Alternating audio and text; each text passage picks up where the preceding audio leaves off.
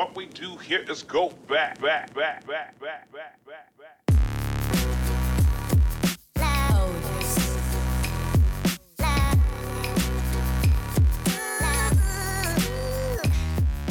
Nouvel épisode du Grand Entretien et aujourd'hui on a la chance de recevoir Lajli. Alors Laj, euh, on a une tradition au Bon du Blog, on commence chaque émission en demandant à l'invité de se présenter. Alors qui es-tu Lajli Alors, euh, donc je m'appelle Lajli, euh, euh, je suis réalisateur et membre du collectif Courtrajmé. Courtrajmé, un collectif artistique qui regroupe des réalisateurs, des acteurs et plein d'autres artistes. Et donc, euh, je, je suis né à Paris, j'ai grandi à Montfermeil et plus précisément dans, dans la cité des Bosquets, pour être plus précis. J'ai 37 ans, voilà, euh, trois enfants, euh, voilà. D'accord. Pour moi, je vais être honnête avec toi, Laj, Mhm. euh, avant de connaître tes, euh, tes courts-métrages, pour moi, Lajli c'est surtout euh, un cliché. Euh, celui devant le- les bosquets, avec, euh, on te voit derrière toi, il y a des jeunes, et on te Mhm. voit tenir une caméra, qui Ouais. fait beaucoup penser à une arme. Euh, Est-ce que tu peux nous en dire un peu plus sur, sur ce cliché?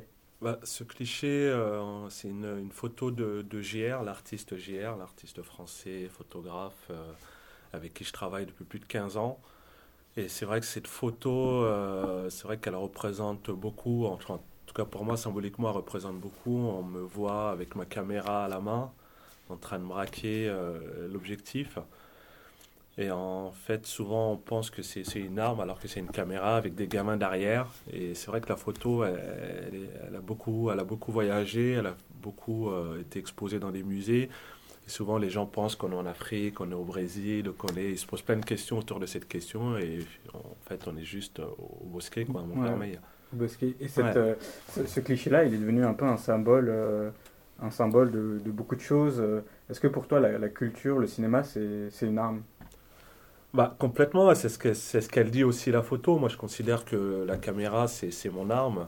Ça va faire plus de 15 ans je- je- que je filme avec, que je fais des films. Et euh, bien évidemment, moi, je considère que c'est une arme et, euh, et une arme très puissante aujourd'hui qui permet de nous exprimer, qui permet de, de faire passer des messages. Et je trouve que c'est important.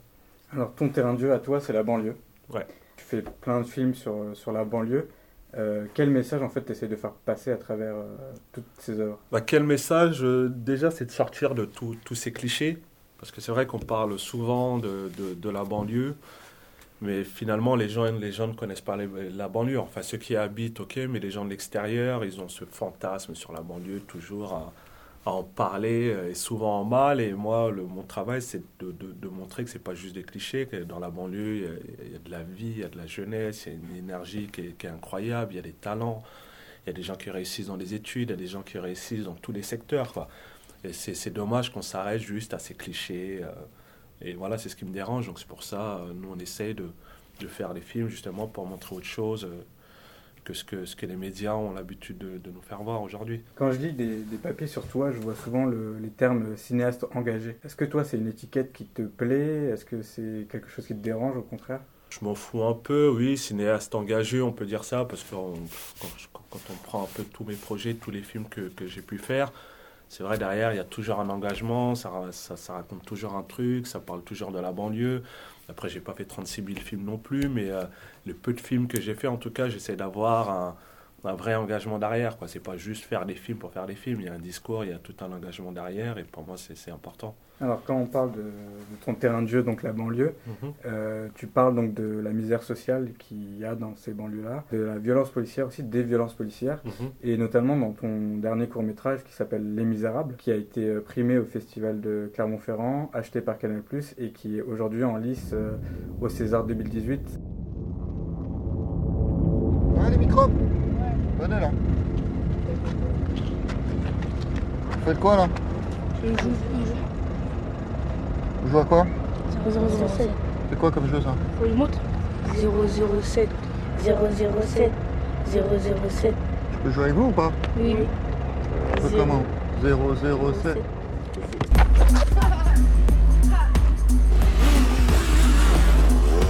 qui s'appelle Les Misérables. Pense forcément au, au roman, de, à l'œuvre de Victor Hugo. Mhm.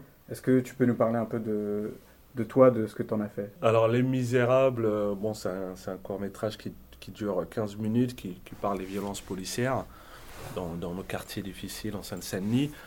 Et alors, Le Misérable, c'est vrai que j'ai voulu faire un petit parallèle au roman de Victor Hugo, parce que ce qu'il faut expliquer, c'est qu'une partie du roman s'est déroulée à Montfermeil. Donc, Cosette, elle, allait chercher l'eau à la fontaine Jean Valjean, la maison des Thénardier se trouve toujours à Montfermeil. Donc, on a quand même un, lien qui est assez fort avec Victor Hugo. Et ce qu'il faut dire, c'est qu'un siècle après, la misère, elle a vraiment pas changé, quoi. Elle reste toujours là. Certes, elle a changé, mais elle, est toujours euh, ancrée sur, sur ce territoire et sur cette ville notamment. Donc c'est pour ça Elle est misérable. Et, euh, et j'ai voulu aussi parler des violences policières parce que pendant, euh, pendant plusieurs années, je faisais des cop watch où je filmais les policiers pendant leur intervention. Tu- Bon, tu- déjà, j'avais un- aux côtés des policiers? Ouais, je suivais pendant leurs interventions pendant plusieurs années jusqu'au jour où j'ai filmé une bavure policière en fait. Et donc là, je me suis retrouvé avec euh, une vidéo entre les mains avec les policiers en train de tabasser un jeune. Et donc de là, la question qui se posait, c'est est-ce que je diffuse la vidéo ou est-ce que je la diffuse pas quoi? Mhm. Sachant que j'ai été convoqué au commissariat, j'ai été menacé, on m'a conseillé de ne pas la sortir. Finalement, le lendemain, je l'ai balancé sur Internet. Et donc toute la presse a repris, euh, toutes les chaînes, ça a fait un, scandale. LGS qui a fait une enquête, euh, euh, des policiers qui sont passés au tribunal, qui ont été condamnés. Donc c'était un peu une première, le fait qu'il y ait une vidéo et suite à cette vidéo, des policiers soient condamnés. Donc c'est aussi le point de départ de, de- mon film Les Misérables. C'est ce que j'ai voulu raconter à travers ce film. Raconter cette petite mésaventure qui m'était arrivée. Après, bon, on a fait une fiction, on a rajouté le drone, on a rajouté plein de trucs. Mais le point de départ, c'était vraiment cette bavure que j'ai filmée en 2008. Ça va faire aujourd'hui euh, 10 ans, jour Mhm. pour jour, euh, presque jour pour jour, ouais. Et donc un an après, on a sorti Les Misérables, qui est tombé malheureusement au même moment euh, que l'affaire Théo. Dix ans après, euh, on a eu la bavure à Montfermeil, dix ans après, euh, la bavure à- avec Théo. Donc euh, le sujet, je trouve qu'il est important parce que dix ans après, ça n'a pas vraiment changé et que les violences policières continuent toujours à On- être présentes. Quoi. On reviendra plus en détail sur les violences policières et ton Mhm. regard là-dessus. Pour, euh, pour vraiment faire un, un résumé rapide de- des Misérables, donc tu l'as plus ou moins dit, mais en gros, on suit une équipe de la BAC, euh, avec notamment un bleu, donc un, Ouais, un c'est ça. policier qui arrive, euh, Mhm. C'est ses premiers jours, je crois, dans une cité difficile de Seine-Saint-Denis, euh, et euh, il y a une bavure qui est filmée par des jeunes euh, avec un drone. Mhm. Et, et on voit un peu les rapports entre policiers et ce qu'on appelle les grands frères dans les quartiers. Et donc tout part de, tout part de là. En 15 minutes, on voit un peu ce, cet éventail de personnages. Ce que je trouve fort dans le, le propos de ce film, c'est que, tu me diras si je me trompe, mais je trouve que Les Misérables, en fait, c'est aussi bien les habitants des quartiers que les policiers. police, bien sûr, bien évidemment. Je les mets tous dans le même groupe parce que c'est des gens qui vivent dans ces quartiers. Les policiers, certes, ils n'habitent pas dans ces quartiers, mais ils sont euh, 8 heures, 10 heures par jour durant euh, des années et des années. Donc euh, forcément aussi, ils font partie de, de cette misère. Et après, bon, après, il faut dire aussi que les policiers euh, travaillent dans des conditions difficiles. Après, je- c'est pour ça que j'ai voulu me mettre un peu dans, dans, dans la peau d'un policier pour raconter cette histoire. C'est vrai que c'est pas évident. On arrive dans des quartiers euh, totalement abandonnés, où il y a une misère sociale qui est très forte, où il y a un taux de chômage qui est très élevé. Dans ces quartiers, il y a plus euh, de 40% de chômage euh, dans certains de nos quartiers. Donc, il y a une situation qui est vraiment chaotique. Et les seuls représentants de, l'État aujourd'hui sont la police. Donc, c'est à eux, entre guillemets, de, de gérer un peu tous les problèmes. C'est pas évident. Donc, c'est pour ça que j'ai voulu me mettre à leur place et raconter aussi. Euh, que c'est pas facile aujourd'hui de, de faire partie de la BAC et de tourner dans ces quartiers euh, totalement abandonnés par, par, par le gouvernement. Tu, tu- tu parles du coup de ces quartiers qui sont abandonnés, on parle de ghetto, c'est euh, l'expression qui revient assez souvent. Mm. Pour toi, c'est quoi le ghetto? Pour moi, c'est quoi le ghetto? Bah, c'est, euh, c'est une zone, euh, c'est une zone où euh, on a parqué euh, une certaine population et en gros, on les laisse un peu se, se démerder entre eux. quoi. C'est, un peu ça. Tu as des gens qui viennent du- des quatre coins du monde, qui n'ont pas, pas forcément les moyens et qui se retrouvent dans, dans des quartiers euh, avec des bars HLM où on a euh, 200 familles par bar. 200 familles qui ont tous euh, des problèmes euh, différents. Mm. C'est pas facile d'évoluer dans cet univers où, tout le monde arrive et tout le monde a des problèmes. Il y a une phrase, je crois que c'est dans Chronique de Clichy-Montfermeil que je trouve assez forte. Euh, quand on parle de ghetto, c'est euh, ici il n'y a pas d'ascenseur, il n'y a pas de lumière.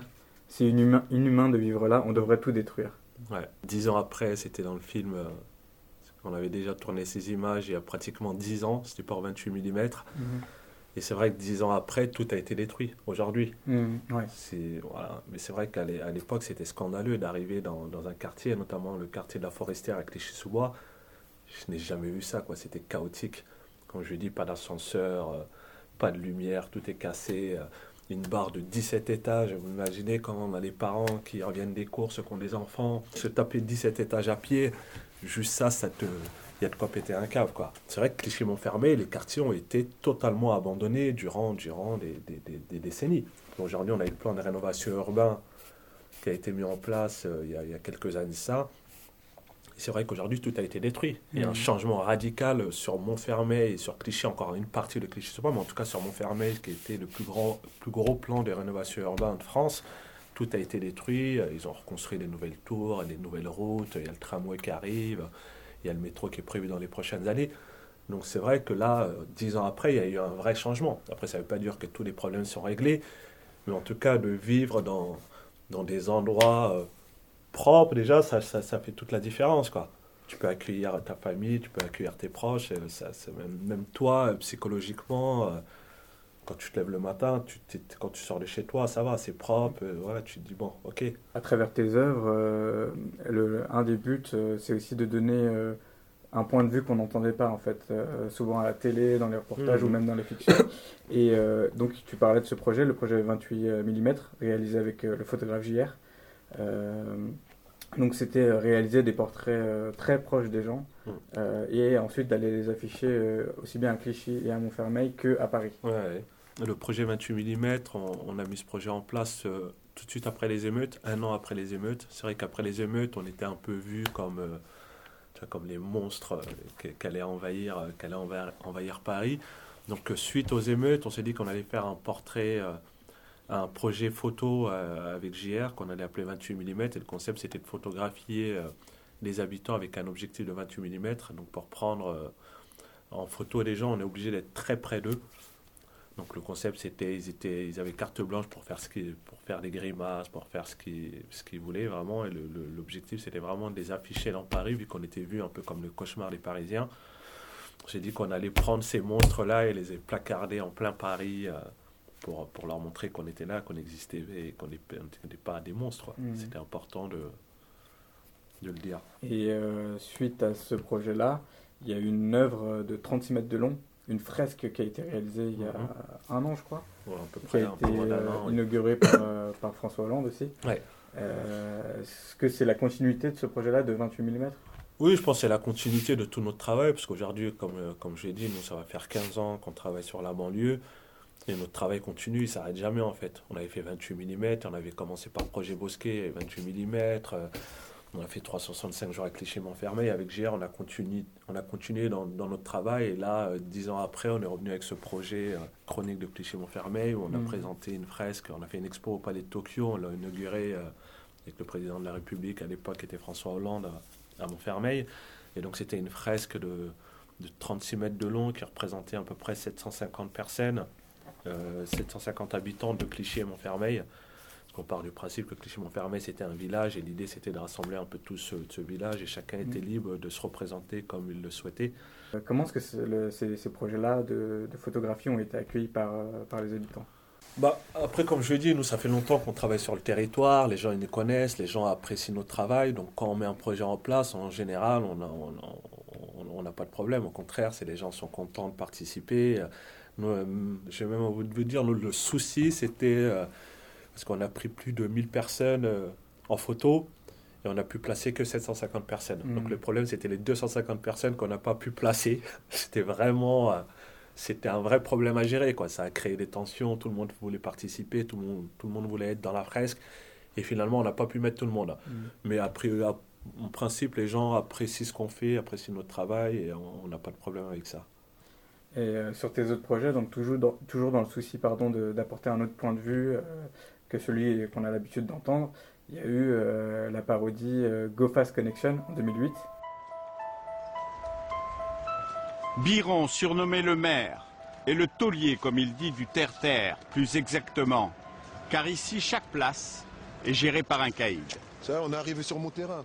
C'est un peu une parodie du droit de savoir. Complètement. Euh, c'est un peu l'équivalent de ce que fait Bernard de la Villardière aujourd'hui. Ouais. Et euh, est-ce que tu peux euh, revenir sur ça? Parce que c'est vraiment à la toute fin qu'on comprend pour quelqu'un qui n'est pas Ouais, initié que c'est euh, une parodie. Ouais. À travers ce film, je voulais parler surtout du traitement médiatique qu'il y avait sur la banlieue. Je voulais dénoncer ces émissions à l'époque étaient le droit de savoir. On a fait appel à Charles Villeneuve, qui à l'époque venait de se faire virer de TF1 et qui avait rejoint le PSG. Donc on lui a proposé gentiment de, participer à ce projet. Il a accepté euh, volontiers et on en a fait un, un docu-fiction de 25 minutes. Euh, Je vous encourage à aller le voir parce que là je suis très fier de, ce film. euh, je suis très fier. À voir jusqu'au bout, c'est important parce que c'est vrai qu'on l'a sorti au début. il y a eu beaucoup de critiques. Enfin, les gens qui l'ont pas vu jusqu'au bout, c'est vrai qu'il y a eu beaucoup de critiques, il y a eu beaucoup de. Il faut le voir jusqu'au bout. En 2007, il y a aussi euh, 365 jours à Clichy-Montfermeil qui sort. Ouais. Euh, donc ça revient sur les, les révoltes urbaines euh, suite à la mort de Ziad Ebouna. Tu as tourné en fait pendant un an à Clichy-Montfermeil. Est-ce que tu peux nous raconter déjà comment est né le projet? Et oui, comment est né le projet? Bah, comment est né ce projet de 365 jours avec Clichy-Montfermeil? Euh, Donc, comme je, comme je le disais tout à l'heure, moi j'habite à Montfermeil. Et donc, quand le drame s'est produit, bah, forcément, on était tous concernés, vu qu'on on habite tous là. Et comme je l'expliquais tout à l'heure, que Clichy-Montfermeil c'était un village, tout le monde se connaît. Donc, forcément, euh, les deux victimes c'était des proches, on connaissait bien la famille et tout. Donc, on était tous concernés. Et moi qui avais l'habitude de toujours tout filmer depuis des années, donc ça s'est fait presque automatiquement en fait. On a appris la nouvelle. euh, bon, moi, j'avais, j'ai toujours ma caméra avec moi. Et surtout à l'époque, je traînais avec ma caméra dans la poche. Donc, euh, ça s'est fait automatiquement. J'ai sorti ma caméra et j'ai commencé à filmer les premiers jours. Donc, ça a duré un jour, deux jours, trois jours, une semaine, dix jours, un mois. Et finalement, j'ai filmé pendant plus d'un an. Hmm. Est-ce que tu, en commençant ce projet, tu te doutais que ça allait prendre cette ampleur-là? Non, pas du tout. hein. Moi, je me suis dit, bon, on va filmer, on va faire des images, ça pourra toujours servir pour un cours, pour un clip ou quoi que ce soit. Surtout qu'à l'époque, euh, j'avais jamais vraiment réalisé de documentaire. Bon, c'était pas. euh, Je me suis dit, je vais faire des images, je vais archiver. euh, voilà, mais je pensais pas que ça allait prendre une ampleur euh, beaucoup, beaucoup plus grande, quoi. Hmm. Alors pour les rares personnes qui l'auraient pas vu, euh, on te voit vraiment du côté de- des jeunes des quartiers et euh, notamment on les voit pendant les affrontements avec la police. Euh, Est-ce que c'était difficile d'être là, de filmer à ce moment-là avec les jeunes? Bah ouais, c'est difficile parce que parce que déjà c'était un drame qui nous a tous marqués, déjà d'une, et de deux, euh, on était en colère. Et moi le premier, hein, moi je, me considère, euh, je le dis et je l'assume totalement, j'étais un émeutier, mais vraiment, je faisais partie des émeutiers, je faisais partie de, tous ces jeunes qui étaient en colère. Après, moi, sauf que moi j'avais ma caméra, donc au lieu de jeter de caillasser les flics ou de brûler des voitures ou quoi que ce soit. Moi, j'avais ma, ma caméra et, et je filmais. Hmm. Donc ton arme à toi, c'est ta caméra. Voilà. Ouais. Donc, quelque part, c'était aussi mon, c'était un moyen de- d'exprimer aussi ma colère, quoi. Donc, j'ai filmé pendant un an et, et au bout d'un an, on s'est retrouvé avec euh, des centaines d'heures d'archives. On s'est dit, bon, peut-être qu'il y a un docu à faire euh, avec toutes nos archives. Et de là, on a commencé à monter le film. Dans, dans tes œuvres, il y a souvent euh, un mélange entre fiction et documentaire, mais toujours avec ce souci de raconter euh, la réalité. Mhm. Est-ce que c'est... Oui, Enfin, pour moi, c'est important. Enfin, moi, j'estime que c'est, un peu ma, ma marque de fabrique. Moi, j'ai commencé euh, en tant qu'acteur avec Cortrajmé euh, dans de la fiction. Après, je me suis mis au documentaire. J'ai vachement aimé cet exercice et je me suis dit, bon, je vais essayer de, de mixer les deux, quoi, d'avoir ce côté. euh, c'est pour ça que GoFast Connexion, c'était un docu-fiction. J'ai Mhm. voulu mélanger les, les deux genres. Et je, je trouve que ça me va bien. J'aime, j'aime beaucoup, euh, j'aime beaucoup ce style. Donc, euh, j'essaie de mixer les deux et garder ce côté très réaliste, très où on est avec les gens. C'est important. euh. Après, je m'inspire surtout de, de, de mon quotidien, de, des histoires autour de moi, de mes proches, de mes amis. euh. J'essaie vraiment de m'inspirer de, de- de- des, vraies, des vraies choses, des vraies histoires. C'est surtout ça qui me, Et comment t'en es venu à tenir une caméra alors? Ouais, ça s'est fait comme ça. Comme je disais, je fais partie du collectif Portrage Mais. Euh, voilà, on était une bande de potes, on se connaît tous depuis, euh, depuis qu'on a 10 ans. Donc c'est presque envie de dire ça s'est fait presque automatiquement. J'ai pas une seule fois moi dans ma tête, je me suis dit je vais être réalisateur ou je vais faire du cinéma. Ou je, je, je connaissais même pas cet univers, je pensais même pas que ça existait en vrai. Donc j'ai mis un pied dedans même sans m'en rendre compte. Alors Courtage Mais, c'est un collectif de vidéastes Mhm. créé en 96. Et dedans, on retrouve notamment euh, Kim Chapiron, qui a fait La crème de la crème. Il y a Romain Gavras aussi. Mhm. Euh, Toumani, Toumani Sangaré. Ouais. Et, euh, et, et vous avez fait aussi des clips, euh, il y a notamment le clip de Mafia Capri. euh, Pour, Pour ceux, ceux. ouais. et euh, Romain Gavras, il avait réalisé aussi euh, le clip De Stress, ouais. de Justice. Et euh, moi j'ai l'impression que Courtrage Mais, c'est vraiment une histoire de la débrouille. Est-ce que c'est c'est comme ça que vous l'avez vécu Complètement. aussi? Complètement. Euh, Courtrage, mais c'est avant tout une bande de potes qui viennent de différents milieux sociaux. Et euh, en vrai, les gens pensent que Courtrage mais c'était une grosse boîte de prod avec des moyens incroyables et tout, sauf que non, c'est juste une bande de potes. euh, On était une dizaine. euh, On avait deux petites caméras numériques toutes pourries, euh, un banc de montage, mais vraiment, je t'ai dit, c'était vraiment la débrouillardise, mais du, début à la fin, quoi. On allait sur les tournages, euh, on avait pas de moyens, pas de, c'était surtout de la volonté. C'était juste, on était tous motivés, déterminés à vouloir faire des films. Et après, ce qu'il faut dire, que le point de départ de Courtrage mais c'était la haine. Mhm. Tu vois, c'est à la sortie du film De La haine de Maciej Kassovitz qu'on a décidé de monter le collectif parce que ce film nous a tellement marqué qu'on s'est dit après La haine, on a envie de faire des films. On- nous aussi, on veut, on veut faire des films. Donc c'était vraiment notre point de départ, sauf que euh, on n'avait pas de moyens, on n'avait rien, mais vraiment, hein, mais je le dis, on avait zéro moyen, mais vraiment. Pendant dix ans, c'était vraiment de la débrouillardise où on se débrouillait, on appelait les poteaux, ouais, t'as une caméra à prêter, il n'y a pas un micro, on allait chercher un micro à l'autre bout de Paris, on revenait. C'était, ça avait une vraie énergie, c'était, on le faisait pas pour l'argent, on le faisait pas pour, on le faisait parce qu'on kiffait ce qu'on faisait, quoi. Et c'était, c'était ça notre force. Et euh, j'avais- j'ai lu dans une interview que tes, pro- tes parents ne comprenaient pas au début que, que tu fasses un travail qui ne rapporte pas d'argent. Alors Ouais, comment on explique ça à ses parents? Ah, c'est pas évident, hein, c'est pas évident. euh, ouais, comme je disais, pendant, pendant, pendant 10 ans, on faisait des films et tout, mais les films ne nous rapportaient pas d'argent. On bricolait de temps en temps, on arrivait à faire un petit plan, on allait filmer un truc, on prenait une petite pièce, mais euh, tous les courts-métrages, tout cet univers, on le faisait, c'était vraiment une passion, quoi. Et bah, c'est vrai que mes parents allaient leur faire comprendre que tu sors le matin, tu pars des fois sur des tournages pendant 3, 4, 5 jours, tu reviens, à la fin du mois, il n'y a pas de salaire, ils comprennent pas. Attends, explique-moi, tu vas, tu travailles, tu es là à filmer des trucs et finalement, euh, il n'y a pas de salaire, explique-moi. Tu travailles gratuitement, comment... euh, Après, il fallait leur expliquer, voilà, il faut laisser le temps, c'est un métier qui n'est pas évident, etc., Mm. etc. Bon, avec le temps, ils l'ont compris. hein. Bon, la débrouille, on connaît un peu ça au, au Blog. Ah, voilà, exactement. De toute façon, c'est quand on n'a pas de moyens qu'on arrive à, à sortir les, les, les, meilleures choses. Il y a, je sais pas si tu as vu cette vidéo, il y a l'auteur et producteur euh, Alain Biff euh, Etoundi qui a poussé un coup de gueule euh, contre les financeurs du, du Mhm. cinéma français. Ouais. Euh, et il y a beaucoup de, d'auteurs, de producteurs qui se sont retrouvés dans ça en disant euh, voilà, on parle de la banlieue, mais que au cinéma ou dans les œuvres, dans les fictions, on n'en parle que quand c'est des côtés négatifs. On en parle quand on parle de polygamie, quand on parle de Mmh, bien problèmes. sûr, bien sûr. Euh, mais on n'a jamais le bon côté, entre guillemets. Euh, Est-ce que ce plafond de verre, toi, tu le ressens? Et si tu le ressens, quelles sont les solutions euh, qu'il faudrait, selon toi, mettre en place? Alors, est-ce qu'on le ressent? Bien évidemment qu'on le ressent, parce que. Après, ce qu'il faut dire, le- c'est vrai que le cinéma, c'est un milieu qui est assez fermé, qui est réservé à une certaine élite. Voilà, c'est faut, faut dire ce qui est. Après, c'est pas ouvert à, à- n'importe qui. Aujourd'hui, c'est vrai que ça se démocratise un peu plus, mais c'est un milieu qui est très fermé. Donc, euh, c'est vrai que quand tu arrives de banlieue, etc., et tu as envie de faire du cinéma et que tu as envie d'aller chercher des financements, c'est plus compliqué. Après, je comprends, j'ai vu le court métrage de Biff, euh, je comprends qu'ils sont en colère et il essaie de monter un film, il n'a pas de financement. euh, c'est vrai que ça frustre, mais moi je pense qu'il faut s'accrocher, il faut pas lâcher. Il faut pas lâcher, il faut travailler.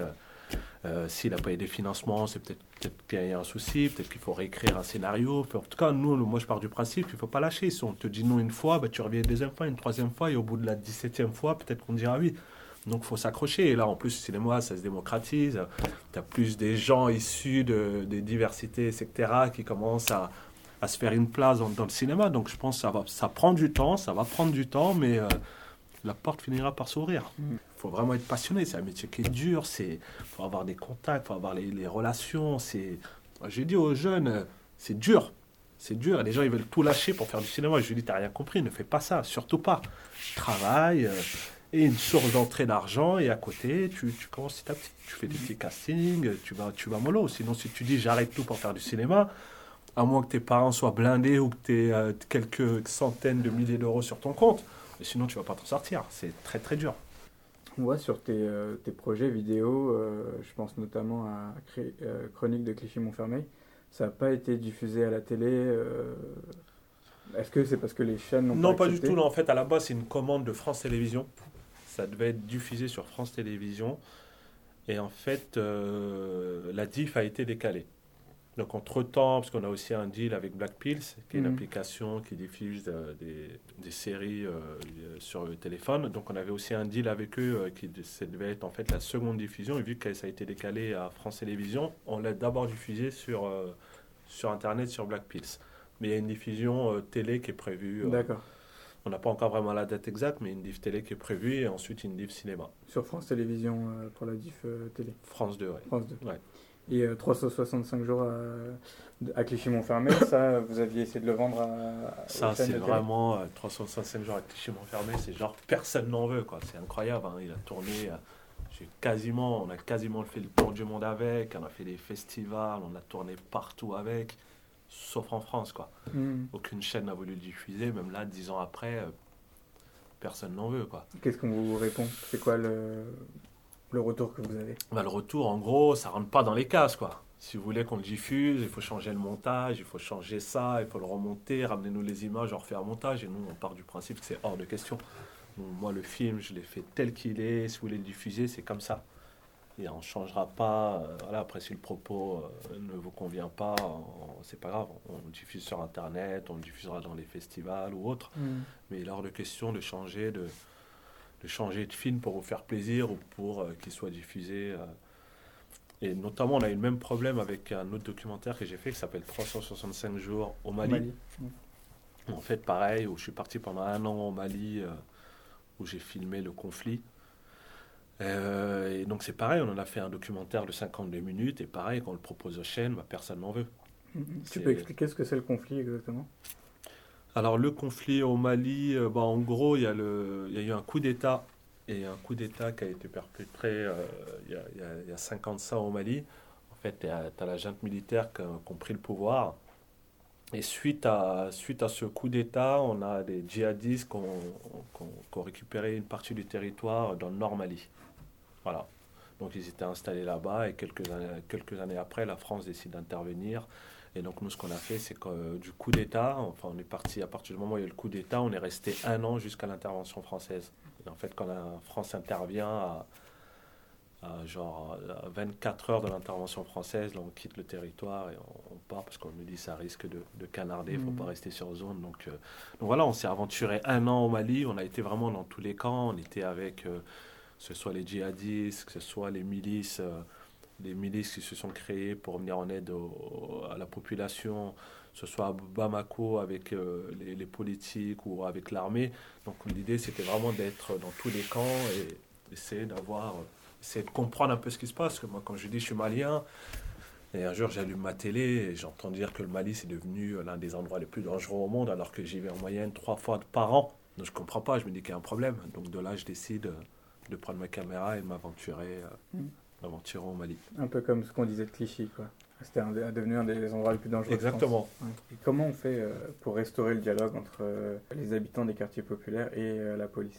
Moi, je pense qu'il faut juste un peu de volonté, quoi. À mon avis, c'est pas très compliqué hein, d'instaurer la police, euh, d'instaurer un dialogue. Je dis, c'est pas très important d'in- d'instaurer un dialogue entre jeunes et police. C'est pas, c'est, si tu me demandes mon avis, moi je dis c'est pas important. Il faut juste de la volonté, de la volonté politique et il faut que chacun s'y mette. Parce que quand je reviens 15 ans en arrière, à l'époque, quand il y avait la police de proximité, il y avait un dialogue qui était là. Mais vraiment, moi j'ai des souvenirs. On jouait au foot avec la police. On avait un centre de loisirs qui était géré par la police. Je ne sais pas si vous vous rendez compte, le CLJ, c'était un centre de loisirs géré par la police. Donc on allait en sortie avec les policiers, on allait faire du cross avec les policiers. On avait un vrai rapport, mais jusqu'à encore aujourd'hui, 20 ans après, quand on recroise ces mêmes policiers, on s'arrête, on se dit bonjour, on prend le temps de discuter. Je peux te sortir plein de noms, des Alain Mango, des il y en a plein, on s'entend super bien. Donc le dialogue, c'est à mon avis, c'est pas un problème. le, le- le dialogue dans un tout autre domaine, euh, l'art oratoire, dans un de tes euh, projets récents Ouais. euh, à voix haute. Euh, donc c'est un reportage euh, à l'université de Saint-Denis, on Paris 8, où on suit des jeunes euh, qui s'initiaient à l'art oratoire. Et j'aime parler devant les gens, j'aime être écouté, et j'aime euh, j'aime faire ressentir des émotions. Vous pensez quoi du fait que je veuille devenir acteur? Moi, ce que je veux, c'est que tu sois heureux. Le film s'appelle euh, À voix haute. Donc c'est un film qu'on a sorti euh, il, y a, il y a un an, un an et demi de ça. Il y a une première diffusion sur France 2. Et ensuite on l'a sorti au cinéma en avril dernier. C'est un film qui a bien marché, qui a pas mal tourné. Et donc euh, le but, en fait, le film c'est un concours d'éloquence qui est organisé à l'université de Saint-Denis. Donc c'est tout le monde peut y participer. On a une centaine de candidats qui se présentent. Et au fur et à mesure de l'aventure, bah, les gens sont éliminés jusqu'à ce que les deux finalistes arrivent en finale. Et, euh, et le gagnant, c'était Eddie Koma qui avait gagné la finale. Et donc, en fait, il y a tout un, toute une formation euh, durant pratiquement six semaines où on apprend, enfin, où les profs, euh, ce sont des avocats ou, ou des profs universitaires, qui apprennent aux jeunes à s'exprimer, à s'exprimer en public, j'ai trouvé ce projet euh, très intéressant, c'est pour ça que je, l'ai fait. À la base, c'est Stéphane de Freitas qui me propose euh, de lui réaliser son film. il avait ce projet depuis, depuis pas mal de temps. Il organisait des concours d'éloquence dans différentes universités. Donc voilà, moi j'ai vu un peu ce qu'il faisait. J'ai trouvé le projet intéressant parce que ça concerne des gens issus des quartiers, etc., etc., l'université de Saint-Denis. Donc euh, je trouvais l'exercice intéressant et c'était important aussi de de faire montrer à notre jeunesse que, que, que, l'école c'est important et qu'il faut faire des études et qu'il y a plein de jeunes ici dans le quartier qui aujourd'hui font des études poussées. Et moi, le message, il était important. Tu vois, si je peux dire aux jeunes aujourd'hui, les gars, allez, motivez-vous, faites de vos études, allez à l'université, euh, c'est important parce que moi, je prends mon cas, j'ai pas fait d'études. Justement, j'allais te demander, euh, euh, t'étais quel type d'élève Ah non, euh, moi avec j'étais un élève, euh, j'étais, euh, j'ai arrêté l'école en troisième.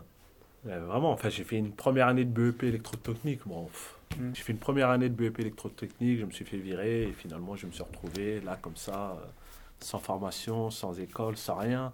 Alors que moi j'ai toujours rêvé d'aller à l'université. C'était vraiment un rêve pour moi de me retrouver à l'université, de faire mes études, d'aller boire mon petit café à la cafette et tout, tu vois. Un peu comme dans Hélène et les garçons, à la cafette et tout. Je me suis dit putain, un jour, j'irai à ouais. l'université. Finalement, j'ai pas eu la chance euh, de me retrouver. Donc, quand on m'a proposé le projet, et même d'être en immersion pendant quatre mois à l'université, voir un peu comment ça se passe et tout, c'était une super belle expérience. Donc, pour ça moi, j'encourage vraiment les jeunes à faire des études. C'est important, c'est la base. Un des messages du film, euh, il y a un des, un des personnages, une des personnes qui dit euh, La parole est une arme. On en revient un peu à ce qu'on disait. euh, Complètement. Parce qu'à partir du moment où tu as compris que la parole est, est une arme et tu sais t'exprimer, bah, tu peux obtenir tout ce que tu veux. Avec la parole, tu obtiens vraiment ce que tu veux. Et même pendant ce, concours, moi, j'ai vu l'évolution. hein. Tu avais des gamins qui arrivaient, qui étaient incapables de dire un mot en public, et à la fin, c'était un déchaînement. Je me dis, putain, en six semaines, ils ont réussi quand même à, avoir une vraie évolution. Et pourquoi c'est important l'art oratoire Le fait de savoir bien s'exprimer. Bah, moi, je pense que c'est la base de tout. À partir du moment, peu importe ce que tu veux, à partir du moment où tu vas à un entretien, tu t'exprimes. La première chose que tu fais, c'est que tu t'exprimes. Et en fonction de la façon dont tu t'exprimes, bah, déjà, ça peut, euh, ça peut te faciliter dans, plein de choses.